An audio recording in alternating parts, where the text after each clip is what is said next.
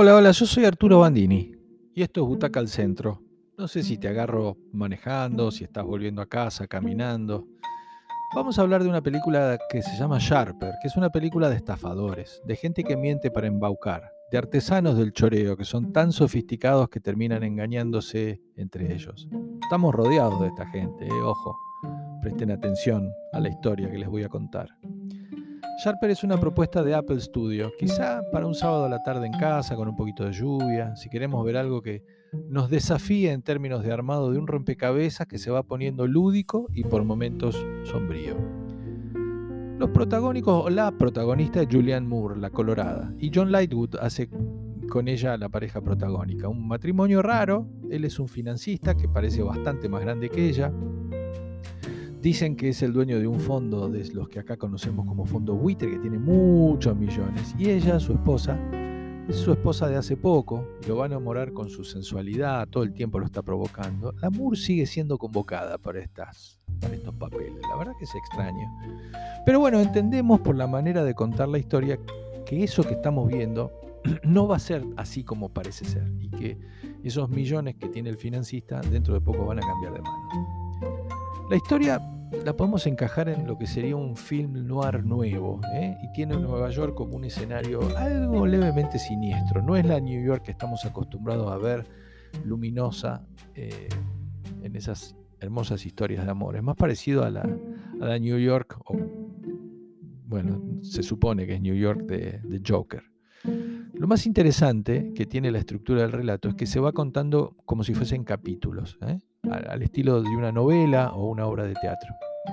Vamos a ir entonces descubriendo y conociendo a los personajes, nos van a ser presentados en breves reseñas individuales que nos va a ayudar a entender de dónde vienen y sobre todo cómo se van a relacionar entre ellos. Un dueño de una librería chica, muy de novela romántica, que vende primeros ejemplares, una, una librería a la que no entra nadie, una joven estudiante que va en busca de un libro y lo enamora, una pareja, la que ya contamos, de Julian Moore y su financista, un personaje siniestro que vamos a ver que va a ser el embaucador profesional que está relacionado con las dos mujeres. Todos se mienten, todos se engañan, todos se relacionan entre ellos con el objetivo central de dar el golpe de sus vidas, de secar a ese millonario levemente maligno sin usar la violencia y algo así como quien roba a un ladrón. La chica va un día a la librería, hay química entre ella y el dueño, se enamoran y van a pasar un tiempo juntos mientras se van conociendo. Una historia de amor linda, parece que va por ahí la historia. Y de repente aparece el hermano de ella enfurecido, golpeándole la puerta, en problemas, y ella le dice llorando a su, enamorado que, que él necesita plata, que siempre viene a pedirle y que ella no lo puede dejar porque es lo único que tiene. Y, bueno. y el tipo le dice, bueno, yo te la doy la plata. Mi papá es millonario, y esta plata me, corresponde, así que yo te quiero ayudar. Y ahí nomás le pelan de 350 mil dólares. Por supuesto, ella desaparece de su vida en ese instante.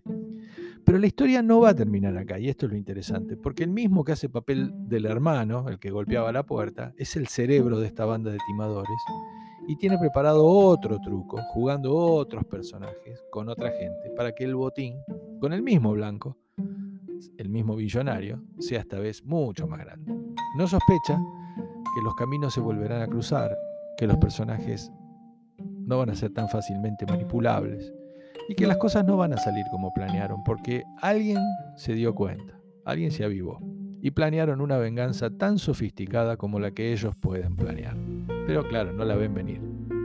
Está actuada razonablemente, propone diálogos que en algunos pasajes muy mamen, que están interesantes y aunque nunca pasemos de pantalla de saber de qué va el juego, en realidad simplemente sea un entretenimiento, estamos siempre esperando cuál es el próximo giro que nos sorprenda. Y es de alguna manera un poco previsible, la vemos venir, y muy neoyorquina. De todas maneras, es una interesante película entretenida de cinco butacas.